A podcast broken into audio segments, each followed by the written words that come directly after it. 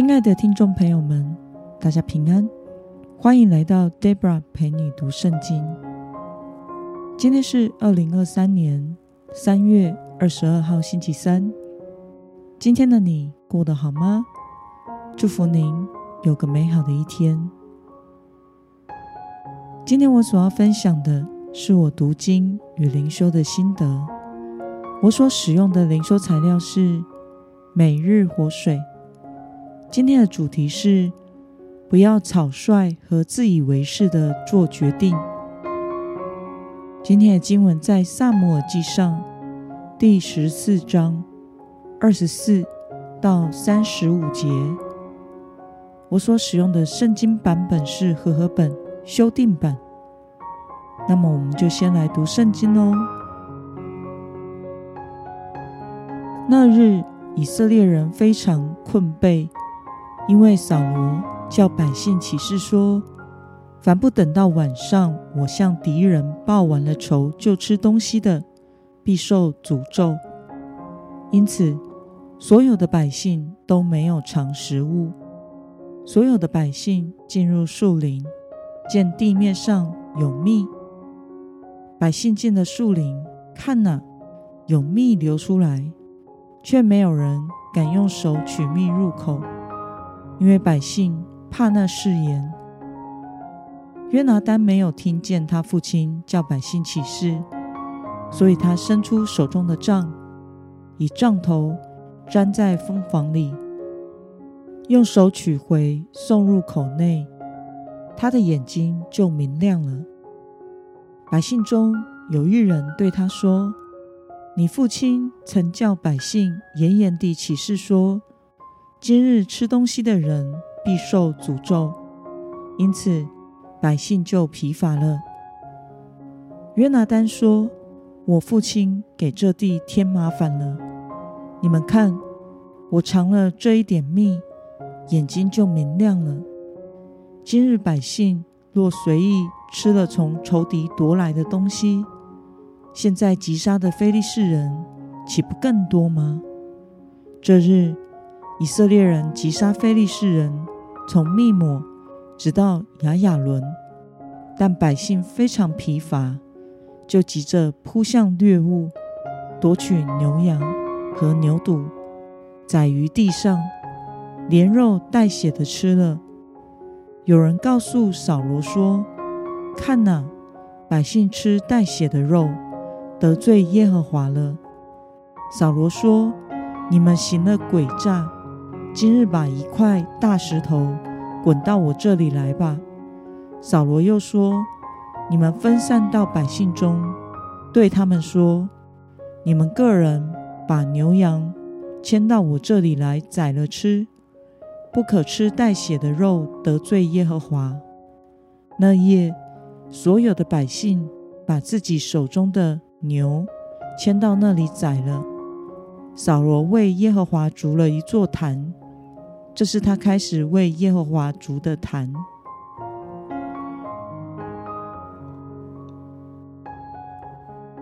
让我们来观察今天的经文内容。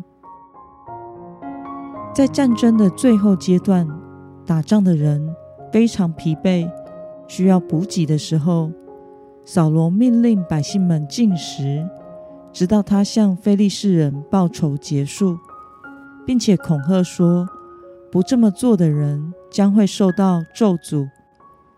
因着这草率错误的决策，以色列人就都疲乏了。当约拿单解除了禁食令之后，百姓就急着宰杀牛羊，连肉带血的吃了，以至于得罪耶和华。让我们来思考与默想。为什么扫罗要命令士兵进食呢？我想是因为扫罗将这一场战争视作为他个人的事。他说：“凡不等到晚上，我向仇敌报完了仇，就吃东西的，必受诅咒。”他想要以此提振士气，让百姓快快的把仗打完，因为打完了。才能吃东西。他也想要讨好神，好像一种交换条件，想要以进食来换取神的帮助，使他们征战得胜。这是一种非常自我中心的心态，完全没有顾虑到别人，只以自己的心情来做决定。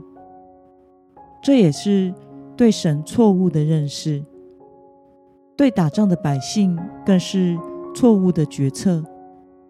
在非常耗体能的战场上，又要打，又要跑和追，是非常需要食物补给和休息的。适当的饮食供应，可以让极度疲乏的身心重新得力。如果不补给，硬拼下去，则会无法发挥实力的，最后会打不动也追不动了。因此，扫罗的发誓和决策，害惨了这些在战场上拼搏的士兵们，以至于当约书亚承认父亲的决策错误，解除了禁食令后，百姓们因为太过饥饿而扑向掳掠来的牛羊，现宰现吃。没有完成放血的程序，但在神给以色列的诫命中是禁止吃血的，因为血象征生命。因此，百姓们吃带血的食物这件事得罪了神。但是，这并不是他们的错，因为他们已经超过身体的负荷太多，热量严重赤字的地步。看见可以吃的东西就吞下去，是人正常的反应。那么，看到在战场上打仗的士兵，因为扫罗草率和错误的命令而困乏，而且还因此得罪神，对此你有什么样的感想呢？我想，自我中心和自以为是的心态。会使我们忽略以及不在意别人的处境与需要。或许没有打过仗的我们是很难以体会当时在场上作战的士兵的身体感受。但是如果以现在的运动来看，打仗就像是非常耗体能、长时间的比赛，像是三铁的比赛、马拉松的比赛、自行车的比赛。一般而言，马拉松选手大约三四十分钟就会需要补给一次。